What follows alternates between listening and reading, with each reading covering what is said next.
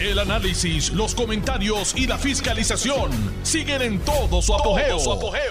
Le estás dando play al podcast de Noti1630, Sin Ataduras, con la licenciada Zulma Rosario. Aquí estamos. Hoy es lunes 6 de marzo del año 2023. Esta es su amiga Zulma R. Rosario Vega en Sin Ataduras y por Noti1, la mejor estación de Puerto Rico y primera fiscalizando. Si me notan fañosa es que esto se complicó. Eh, ya tengo un diagnóstico de, ay Dios mío. Y ustedes saben, yo creía que lo que tenía era alergia por el, por los polvos del desierto de Sara, pues resulta que tengo una buena bronquitis. Pero aquí estoy dando la batalla. A mí, a mí me mata en la raya. Así me enseñaron mis papás. Usted eche para adelante siempre y sea responsable con su trabajo y con las cosas en donde ha puesto su palabra y empeñado su palabra. Bueno, pues antes de empezar, eh, ¿verdad? Este, las noticias que quiero compartir con ustedes en el día de hoy, en la tarde de hoy. Sobre todas las cosas, quiero darle la bienvenida. Carmen, qué falta nos hiciste. No es que Denise no haya hecho un excelente trabajo, que lo hizo. Denise fue excelente, excelente. Es más, ya se estaba apareciendo a ti, pero ya ustedes saben que eso es, eso es imposible.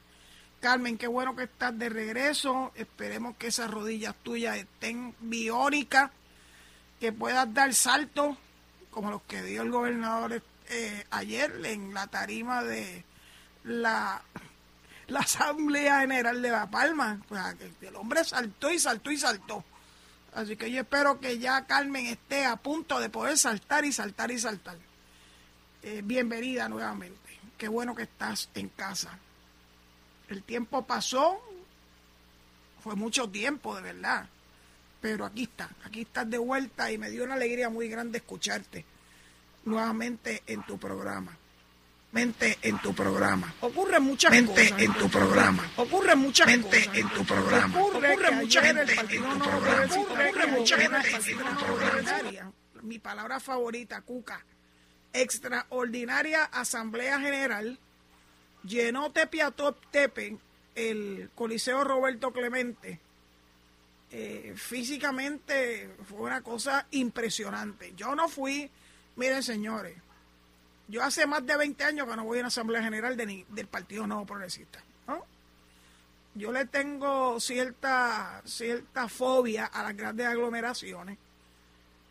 Y aunque todavía anda por ahí algunos, algunos resabios del, del COVID, eh, y que alegadamente ya estamos al otro lado con relación a la pelea contra el mismo, yo todavía no me siento que, que estamos verdaderamente hemos finalizado finalmente esa, esa etapa de, nuestra vida como pueblo eh, y con la salud de este pueblo. Así que me alegro muchísimo que haya sido un éxito. Eh, el ambiente, yo lo vi en, las redes sociales, que qué bueno que está Facebook Live y todas esas cosas, que es como estar allí, es, más, es mejor que estar allí porque tú puedes verlo todo sin tener gente de frente, o brincando, o gritando, etcétera. No lo puedes ver desde lejos. Y desde lejos yo me di el gustazo de ver un coliseo Roberto Clemente repleto de tepe a tepe eh, y con una gran emoción, una gran algarabía de parte de los asistentes. Yo sé que los opositores querían ver sangre, querían ver a Pedro y a Jennifer eh, destazajarse. Perdón, no ocurrió, no ocurrió, ni va a ocurrir tampoco.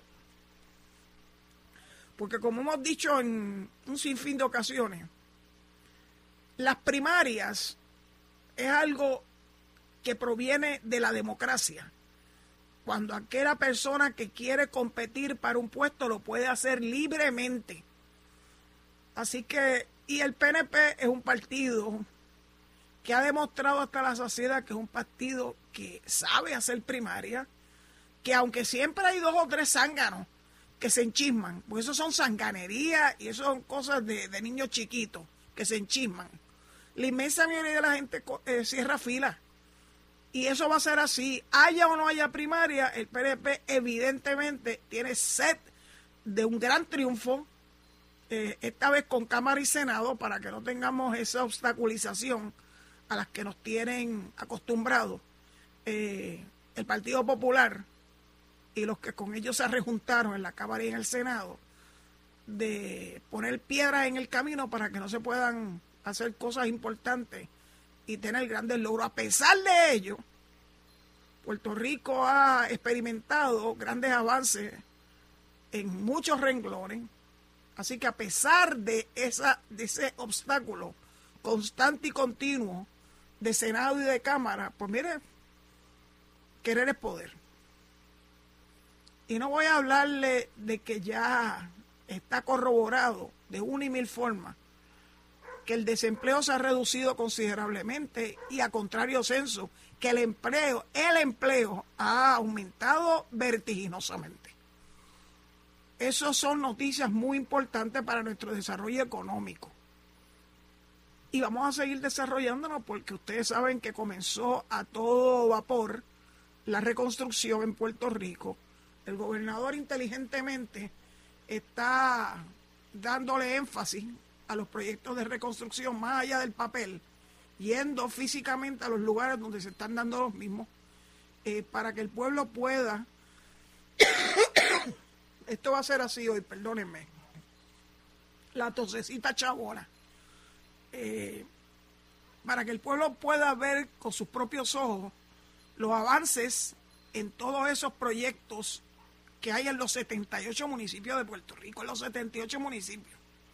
Por eso ustedes saben que a modo un poco de, relajo, a mi compañero de talento de Noti1, Ferdinand Pérez, le he dicho una y mil veces, vamos Ferdinand, vamos tú y yo, y vamos al municipio que tú quieras, para que podamos ver con tus propios ojos y los míos también, todos los adelantos que hay en el pueblo X. Porque en todos y cada uno de ellos hay proyectos de reconstrucción que o ya se terminaron o están en pleno desarrollo. Por eso cada vez que dice que no se ve nada, pues mire, pues vamos a ir a ver y constatarlo. Porque yo estoy segura que esa es la mejor forma de poder eh, corroborar si lo que nos han estado diciendo es cierto o no es cierto. Mire qué fácil. Y como a mí me gusta chinchorrear y me gusta ir a través de todo Puerto Rico. Por cierto, la semana, el fin de semana que viene todos los caminos conducen a las Marías, que es el Festival de la China Dulce. Este fin, perdón, este fin de semana fue el Festival del Café en Yauco. Está difícil esto. Y todos los fines de semana hay alguna actividad en cada uno de los pueblos de Puerto Rico. Así que es un buen momento, Ferdinand querido, para que aprovechemos y visitemos los pueblos y veamos el desarrollo de las obras que se están realizando en los mismos, en cada uno de los mismos.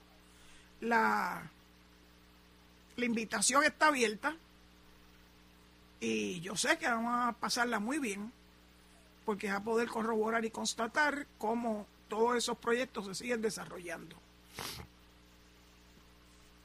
Pues además de que hubo un gran, una gran asamblea general del Partido Nuevo Progresista, la gente dice 9 mil, yo creo que ahí había mucho más de 9 mil personas. Eh, el 92% nos certifica eh, Edwin Mundo, eh, de los delegados, estuvieron presentes. ¿Y cómo Edwin lo sabe? Porque Edwin es uno de los seres humanos más organizados que yo he conocido en mi vida.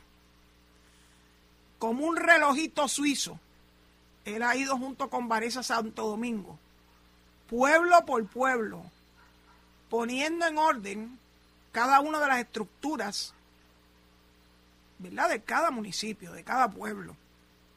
Y todos tienen un presidente municipal, todos tienen un ejército electoral. Y entonces eso tú lo puedes traducir al éxito que hubo ayer en el Coliseo Roberto Clemente. Eso no fue un ventetú, eso no fue una loquera. Eso fue fríamente calculado y muy bien organizado. Pero miren, miren, miren el contraste el Partido Popular hace cambios en su equipo electoral. En este momento ya están haciendo cambios en su equipo electoral. Bueno, se dieron cuenta que ellos no tienen un Edwin Mundo de la vida, ni una Vanessa Santo Domingo, que pongan orden en la casa porque si ellos aspiraran a ganar no sé qué. No, este, soñar no cuesta nada, ¿verdad? Porque ellos no tienen nada que presentarle al pueblo de Puerto Rico, nada que presentarle. Me refiero al Partido Popular. A contrario censo, ¿verdad? El PNP, que ha logrado demostrar que contra viento y marea se puede hacer obra, se puede enderezar nuestro, nuestra patria para que siga teniendo un gran desarrollo en todos los órdenes de la vida. Pues mira, el PPD hace cambios en su equipo electoral. Y hay una, hay una cita, con eso comienza este artículo. Dice, hay situaciones que son insalvables. Y por ende, empezaron por despedir a Daniel González a solo días de la asamblea que tuvieron en Trujillo Alto. Y tú puedes despedir una persona que está a cargo de una parte importante de esa, ¿verdad? de esa maquinaria electoral y pensar que no se va a ver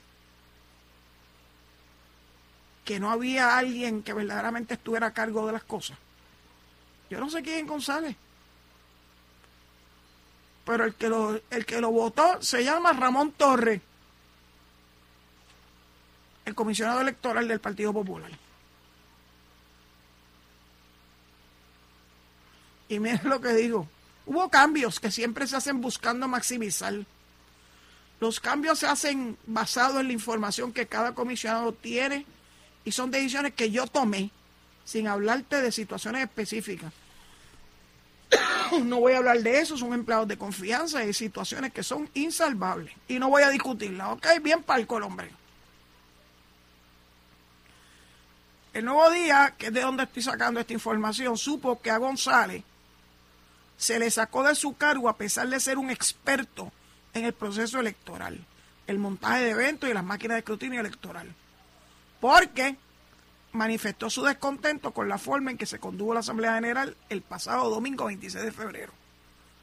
González denunció al interior del Partido Popular el manejo irregular de registro de delegados el día de la Asamblea General celebrada en Trujillo Alto.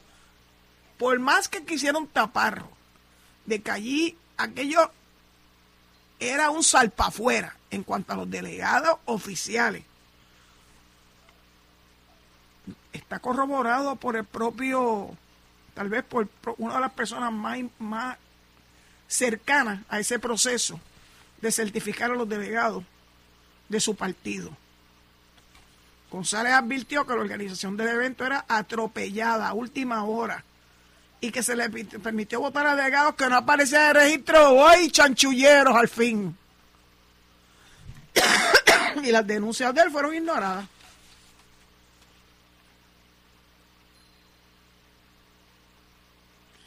Dicen que González fue despedido por teléfono. Miren qué bien. Ah, pues yo no voy a llorar porque el Partido Popular esté cometiendo esos errores en este momento de su vida a una persona que tiene toda la información que tiene ese hombre. Yo no lo conozco, nuevamente les digo. Y entonces dicen públicamente que aquel que no sigue instrucciones correrá la misma suerte. Ay, Dios mío.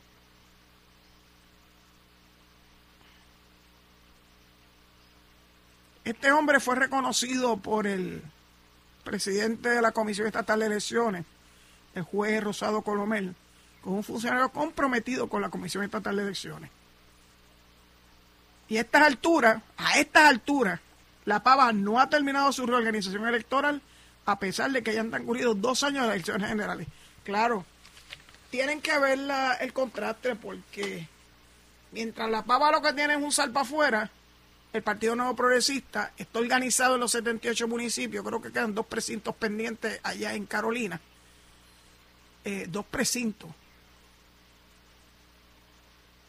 Y ahí está la mejor prueba. El domingo fue la prueba fehaciente de que si los partidos, como el nuevo progresista, está organizado, la maquinaria funciona como un relojito. Así que, pues, lo siento por los populares. Deben sentirse súper frustrados. Dicen, yo no lo vi hoy, porque yo estaba hoy en cita médica para ver si finalmente daban con lo que yo tengo, pues tengo esta bronquitis. Yo me lo sospechaba, hacía muchos años que no me daba. Así que no pude escuchar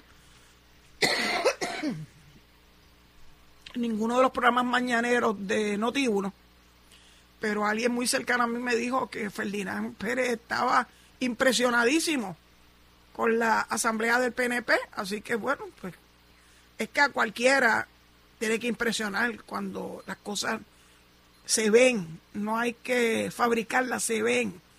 Era menester estar allí. Yo no estaba allí, pero yo lo vi, lo vi a través de, de las redes sociales. Hoy en día eso te hace más fácil el poder tú constatar si lo que te están diciendo en efecto ocurrió o no.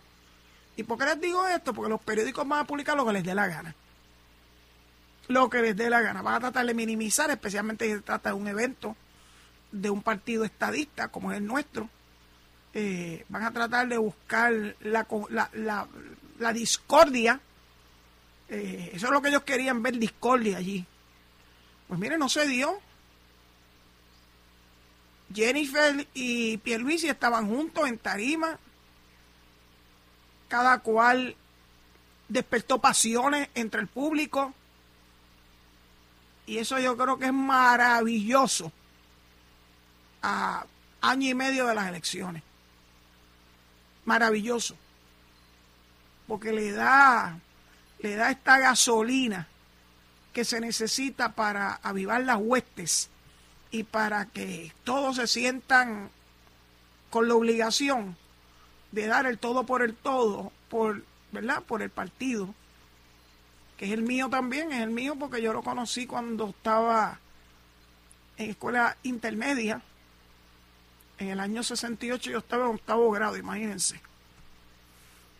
Pero ya desde entonces me gustaba mucho la política, pero a mi papá le gustaba más y con él aprendí yo bastante de política, porque a pesar de que papi llegó a un noveno grado de escuela superior, sabía un inglés precioso, leía, pero eh, sin, sin pausa, era un lector voraz. Y con él aprendí yo mucho, mucho, mucho. Así que desde entonces, desde mis 13 años, me fui integrando con las actividades políticas, ¿verdad? En Puerto Rico. Nosotros vivíamos en, la parte sur de Miramar, donde están eh, Puerto Rico, Draido, Cabarca. Eso es la parte sur de Miramar, no es la, la parte romántica de Miramar. Y recuerdo que cuando pasaban las caravanas frente al condominito donde vivíamos, la gente salía con sus banderas a saludar y también a buchar si eran de la oposición, los que pasaban frente a casa, que teníamos al frente el, la Muñoz Rivera, pero el expreso Muñoz Rivera, no la avenida Muñoz Rivera. De momento me, me transporto a esos, a, esa, a, esos, a esos momentos, de verdad, perdón la cacofonía, y veo la cara de alegría de mis padres, de mis vecinos, cuando pasaba una caravana de don Luis Ferrer.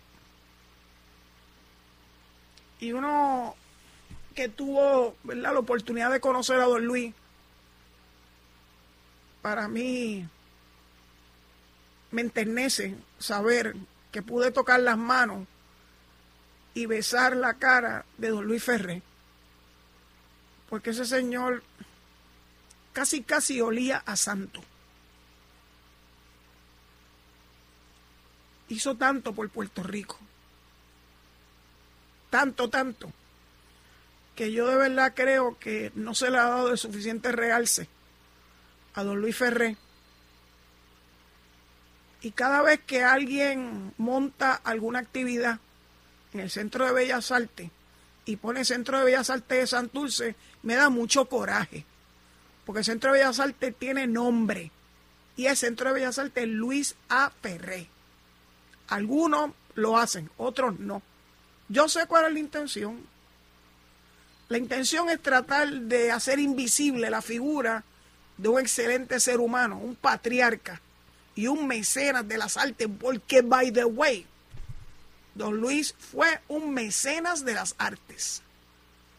Si ustedes piensan que el haber creado el Museo de Arte de Ponce y tener una colección que la piden, de hecho ahora mismo creo que está en Nueva York, ese Flaming June, ese cuadro precioso, eh, y traer tantas obras importantes para Puerto Rico y que las tengamos en el Museo de Arte de Ponce, si eso no es suficiente para que Puerto Rico se sienta orgulloso de don Luis Ferré, además que fue un gran pianista, eh, que tuvo, que tuvo educación musical. Lo vimos los otros días cuando enseñaron el, el documental de Wilkins, a quien yo conozco de muchos, muchos años pero particularmente hubo un espacio en ese documental de Wilkins donde sale don Luis Ferré acompañando a Wilkins en el piano.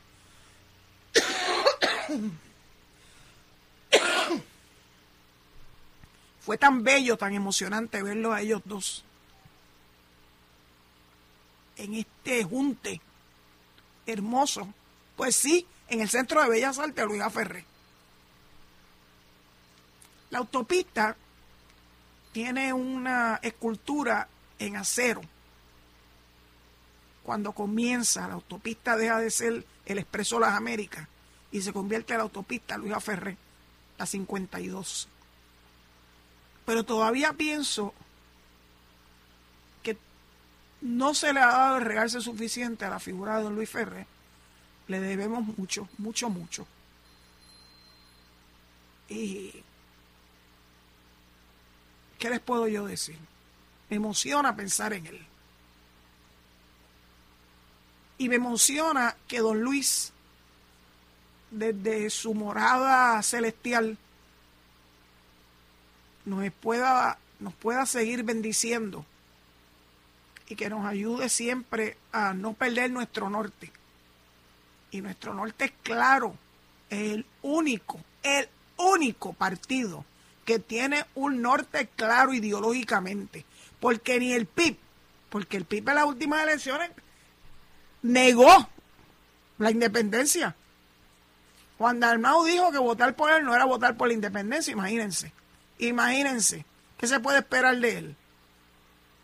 Así que el único partido que ideológicamente está claro como el agua es el PNP. No importa si el que está a cargo, el jefe, el presidente, el alcalde o el que sea, se llame como sea, todos y cada uno de nosotros tenemos un norte claro, que es la estadidad, la igualdad. Así que me da muchísima alegría que tuviéramos un éxito rotundo en la asamblea de ayer.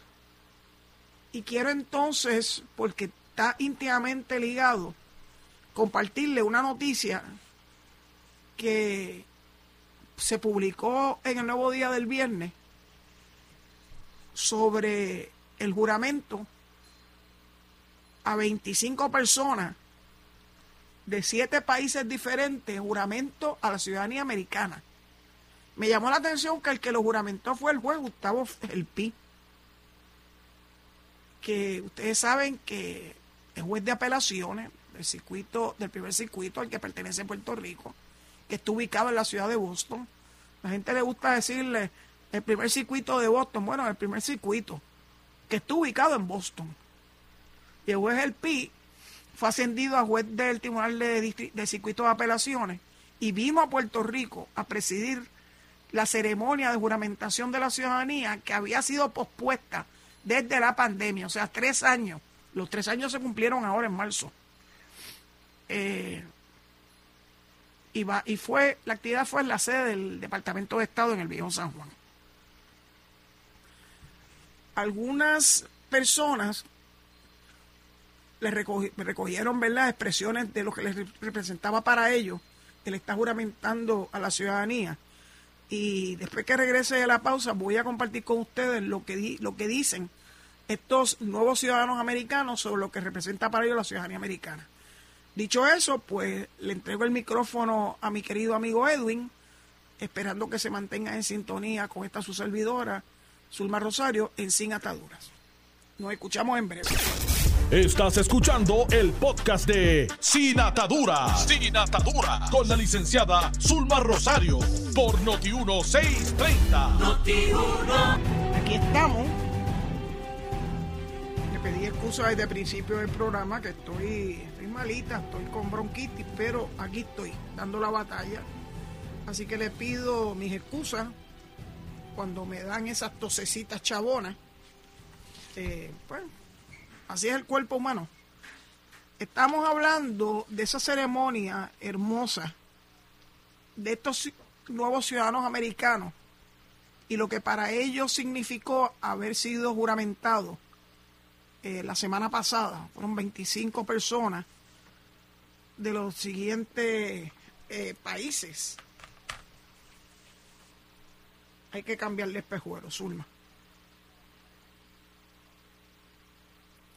son 11 de la República Dominicana, 6 de Venezuela, 3 de Colombia, 2 de Nicaragua, un mexicano, un cubano y un alemán.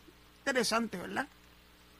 Pues cada uno de ellos juramentó con mucha emoción ante el juez Gustavo del Pi lealtad a la ciudadanía americana y lo que eso significa, ¿verdad?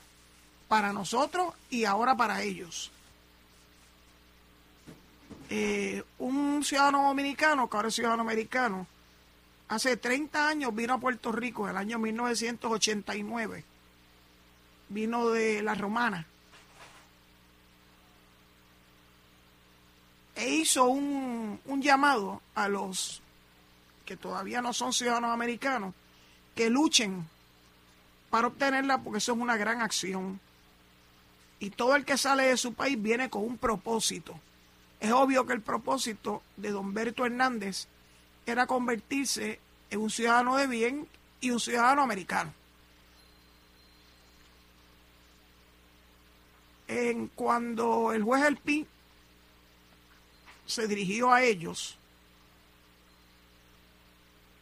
dijo, es un privilegio presidir esta ceremonia, llevo haciéndola por 20 años, y una de las cosas que le recuerda a los nuevos ciudadanos es un mensaje del presidente John F. Kennedy. No pregunten qué puede hacer su nación por ustedes, sino lo que ustedes pueden hacer por esta nación. Es interesante porque ellos también, tanto el juez El Pi como el juez Raúl Arias Marzuach, que es el juez presidente del Tribunal Federal en Puerto Rico, y la jueza presidenta del Tribunal Supremo, Maite Oronos, hicieron expresiones interesantes sobre lo que para ellos significaba la ciudadanía americana. Por ejemplo, en el caso de Gelpi, él dijo, soy nieto de inmigrantes. Y creo que mis compañeros aquí también. Mi abuela juramentó aproximadamente en 1940 y aún guardo el certificado de ella en la oficina. La mayoría de mis familiares por la ley Johnson en el 17 se hicieron ciudadanos americanos. El juez Arias contó que su bisabuelo materno, miren qué historia más interesante, su bisabuelo materno pasó de ser soldado en el ejército español a ser militar de los Estados Unidos. Uf, sirvió en el Morro y en el 17, año en que se aprueba la ciudadanía para los puertorriqueños, disparó el primer cañonazo de los Estados Unidos en la Primera Guerra Mundial. ¡Wow! Uno de los aspectos eh, más entrañable, continúa diciendo Arias, de esta ceremonia es ver la alegría de ustedes como nuevos ciudadanos cuando toman este paso. Estados Unidos es una nación de inmigrantes desde antes de su fundación. Personas de todas partes del mundo acudían en búsqueda de oportunidad y libertad en todos sus aspectos, libertad económica, libertad religiosa, libertad política, agregó Arias.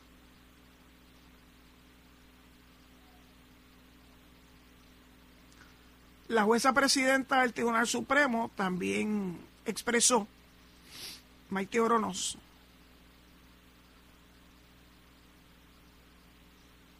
que las oportunidades que confiere la ciudadanía, incluyendo los deberes que ella que conlleva el tenerla, en momentos en que la retórica y el tono que rodea el discurso público puede, pudiera generar miedo, incertidumbre y falta de fe en nuestras instituciones, ustedes han dado un paso adelante por la democracia. También tiene familiares que se naturalizaron a partir de 1917. Aquí el que más o el que menos tiene una historia de cómo sus antepasados, tal vez no tan lejanos, dieron ese salto cuántico de ser ciudadanos, muchos de ellos españoles, a ser ciudadanos americanos. Eh, y la importancia que ellos reconocieron en obtener la ciudadanía de la nueva nación, nueva porque no fue hasta 1898 que tuvo esa incursión en Puerto Rico. Eh, el ejército de los Estados Unidos. Hubo una promesa del general Nelson Miles de que con la llegada de los americanos llegaban las libertades. Lo primero que se pudo precisar de esas libertades era la libertad religiosa. Ustedes saben que Puerto Rico, por haber sido una colonia de España, había no había separación entre iglesia y Estado la iglesia católica era la iglesia predominante, no había ninguna otra denominación. Y cuando llegaron los americanos, se abrieron a otras denominaciones protestantes. Y puedo hablar hasta de eso porque mi abuela, que queda viuda con tres muchachos chiquitos, quien le dio ayuda y cobija fue la iglesia bautista, porque los bautistas se ubicaron en la región este de Puerto Rico, en Río Grande para ser más específica. Pero también están los menonitas, allá en Castañer, en la, en la altura. Y así sucesivamente empezó a expandirse eh, la libertad religiosa en otros ámbitos, más allá del ámbito de la Iglesia Católica. Así que la llegada de los americanos a Puerto Rico y el convertirnos en ciudadanos americanos tuvo una gran, un gran impacto sobre nuestra libertad religiosa.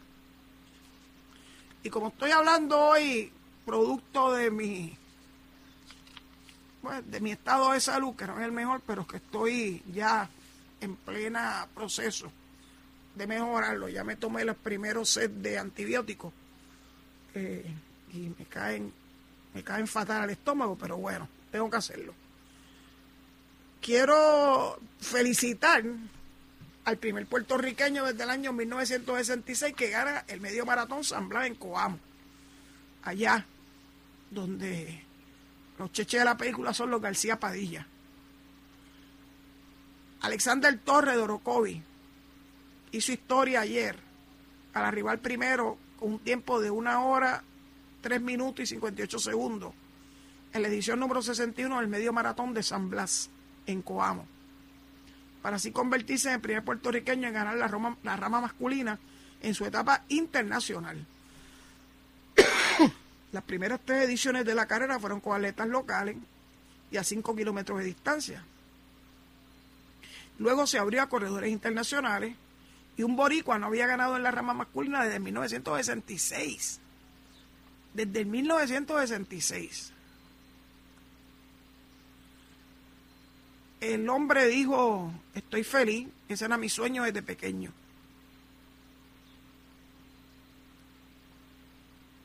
Hoy domingo es historia. Esto va a estar marcado para mí para todo Puerto Rico. Sé que Puerto Rico lo esperaba y me apoyó en toda la ruta, lo logramos. Superó a Joseph Panga de Tanzania quien llegó segundo, y luego el keniano Dominic Corir. Esta carrera siempre ha estado liderada por atletas africanos. Así que saber que un boricua le ganó a estos atletas eh, es un gran honor. Así que quiero felicitarlo, me parece extraordinario. desde 1966. ¡Wow! ¿Cómo lo logró? Pues mira qué interesante. Vine con menos peso. El año pasado corrí con 140 libras, esta vez corrí de 133. El año pasado me metí mucha presión, no pensé nada de eso ahora. Salí a un ritmo reservado, salí con ellos, los africanos, y los seguí estudiando. Vi, vi que podía estar con ellos. Torres corrió un pelotón de siete corredores, de los cuales seis eran africanos. Se fueron desintegrando hasta que Torres se quedó solo a la altura del kilómetro 15, por donde está la famosa cuesta de la Joguillo.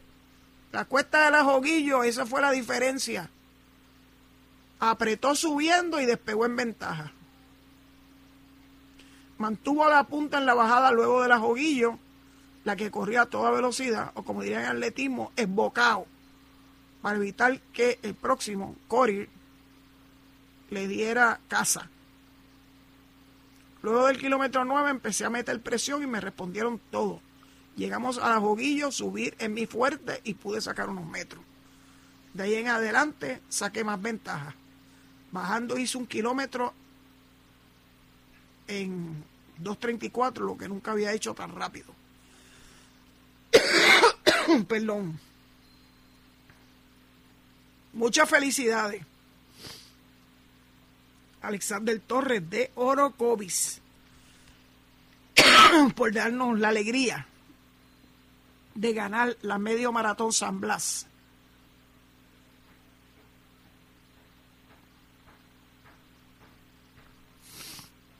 El pasado presidente del Comité de Fondismo y anunciador de la llegada, Osvaldo Rojas,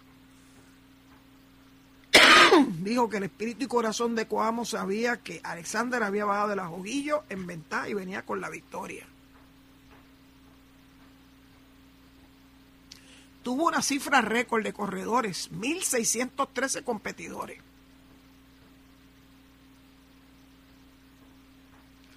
Así que nuevamente felicidades, felicidades a Coamo por preparar el número 61 la edición número 61 del Medio Maratón San Blas, y Alexander Torres por hacer esa gesta de ganarle a los que por años han sido los ganadores de esa medio maratón, que son los africanos. Lo logramos. Ahora paso de algo tan hermoso como esa, esa gran victoria para hablarles un poco de lo que está pasando alrededor del mundo. Es preocupante que las niñas en Irán, ese país que vio con el Shah una apertura al mundo occidental y empezó a despegar con cosas más modernas sin dejar de verdad sin dejar de ser musulmanes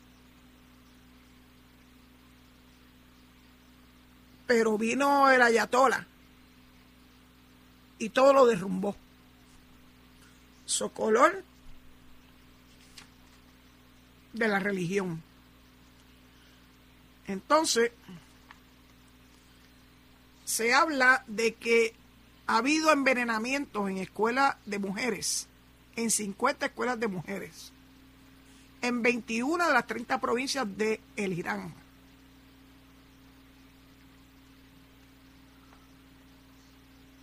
Las intoxicaciones han avivado el temor entre los padres tras meses de protestas en el país.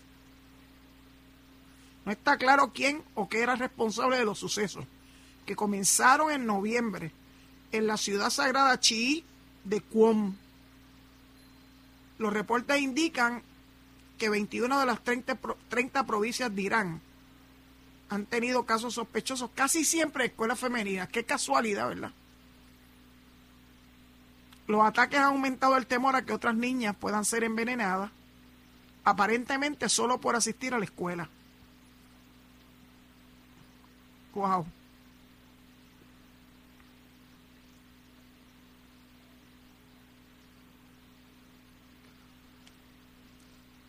Eh, Ustedes se acuerdan de Malala Yousafzai, Premio Nobel de la Paz.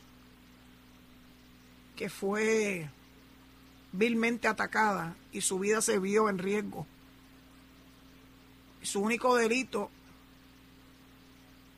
querer que las niñas, en este caso de Afganistán, cerquita de Irán,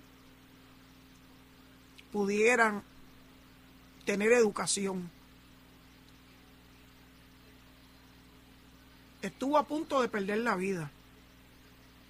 Pero luego de que se recuperara,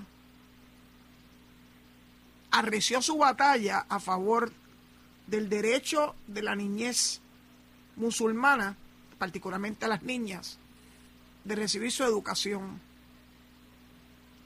Qué privilegiados somos nosotros en Puerto Rico, como parte de nuestro sistema de enseñanza, que no hay ese tipo de distinción ni acceso a las escuelas por el mero hecho de tú ser mujer o ser hombre.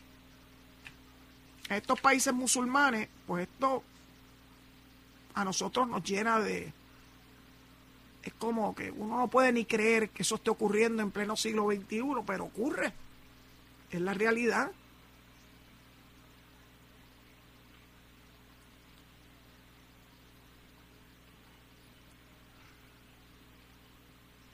Lo interesante es que las autoridades no le dan mucha importancia a estos envenenamientos.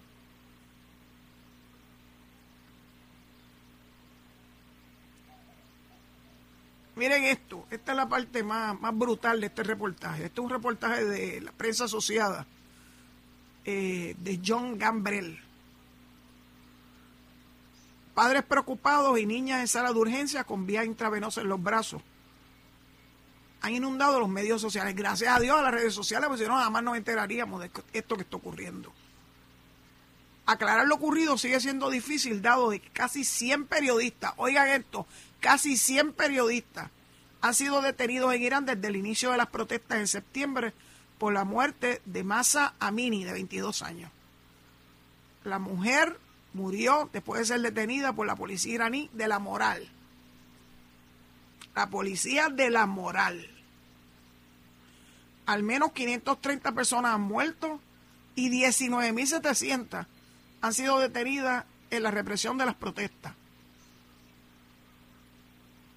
En el pasado se han registrado agresiones contra mujeres en el país, como una oleada de ataques con ácido en el 2014, que se atribuyó a personas ultraconservadoras que atacaban mujeres por su vestimenta.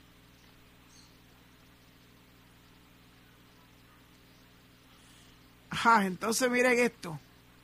Las especulaciones en los controlados medios estatales, o sea que lo que sale difundido por las noticias oficiales de Irán es lo que ellos les da la gana y le dan la vuelta que les da la gana a las noticias, a lo que está ocurriendo. Dice que grupos de exiliados o potencias extranjeras pueden ser los responsables. ¿Ah?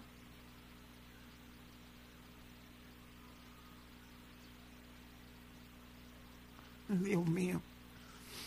La Comisión Estadounidense sobre Libertad Religiosa Internacional señaló que Irán ha seguido tolerando los ataques contra las mujeres y las niñas durante meses en las protestas.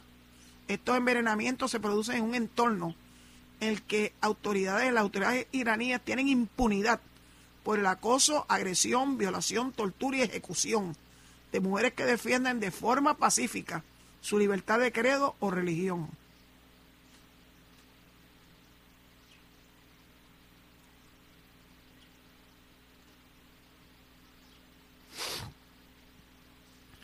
Hay una legisladora, ex legisladora reformista, que ahora trabaja en un periódico en Teherán, que dice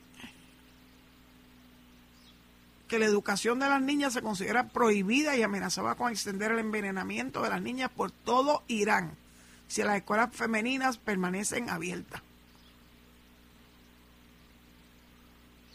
Alegadamente es un grupo que se llama Fitjaen Velayat que se traduce como devotos de la custodia.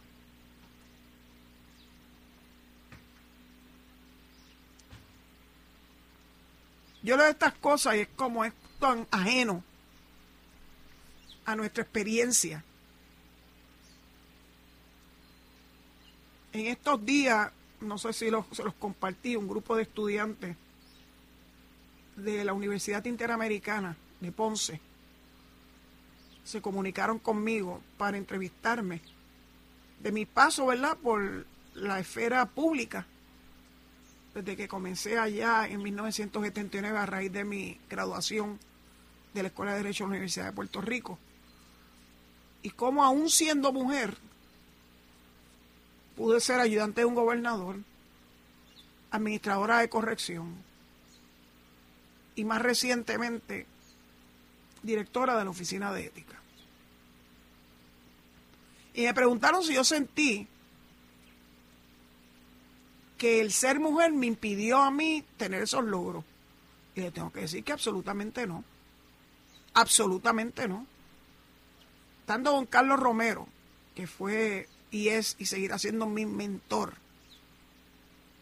como el gobernador Luis Fortuño, nunca ni remotamente me hicieron pensar que el hecho de yo ser mujer me daba alguna posición de privilegio o de desprivilegio para poder acceder a esas, ¿verdad? Al liderato de esas agencias. Si bien es cierto que, ¿verdad? Los derechos de la mujer es algo que se ha tenido que ir luchando con el paso de los años. Ya a esta altura, en el finales del siglo XX y definitivamente durante el siglo XXI, ya el hecho de tú ser mujer no significa que no vas a tener las mismas oportunidades que, que cualquier varón.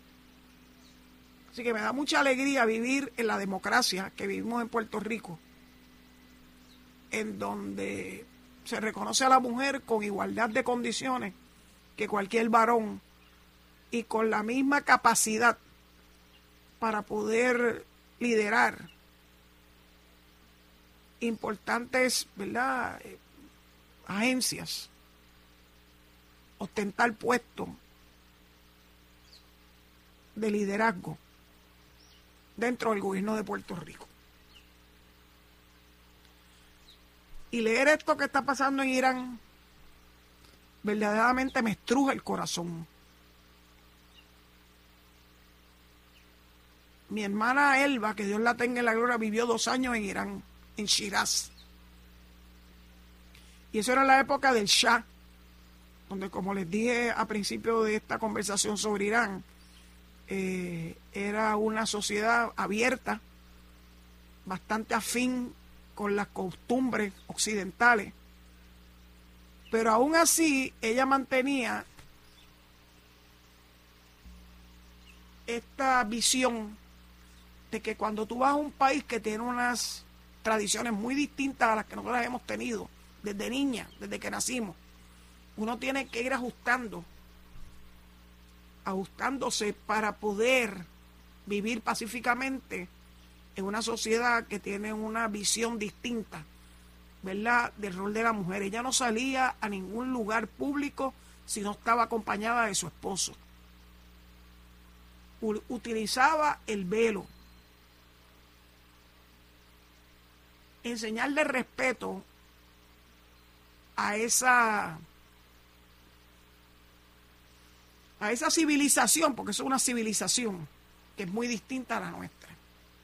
Pero jamás yo estoy segura que Elba se imaginó de que luego de haber logrado tantos avances, Irán iba a retroceder al punto de que las mujeres no valen nada, que las niñas no deben ser educadas y que por el hecho de estar siendo educada puede ser objeto de vejaciones, incluyendo la muerte. Los dejo con esa nota un tanto dura de lo que pasa alrededor del mundo, porque en más de una ocasión les he dicho que nosotros no podemos estar ajenos a lo que está pasando a nuestro alrededor. Y nos sirve de contraste de cómo son las cosas en Puerto Rico, aunque no estemos completamente de acuerdo, ¿verdad? Con las cosas que ocurren aquí. Bueno, pues dicho eso, pues tengo que entregar el micrófono antes de que me la arrebaten. Gracias por su sintonía y si Dios me lo permite, ya espero que mañana con menos tos eh, pueda estar con ustedes a las 4 de la tarde en Sin Atadura, rogándole que se mantengan en sintonía con Noti1 para que puedan escuchar el análisis de mis queridos amigos Enrique Quique Cruz y Luis Enrique Falú. Será hasta mañana, si Dios lo permite. Muchas gracias. Esto fue el podcast de Noti1630, sin ataduras, con la licenciada Zulma Rosario. Dale play a tu podcast favorito a través de Apple Podcasts, Spotify, Google Podcasts, Stitcher y notiuno.com.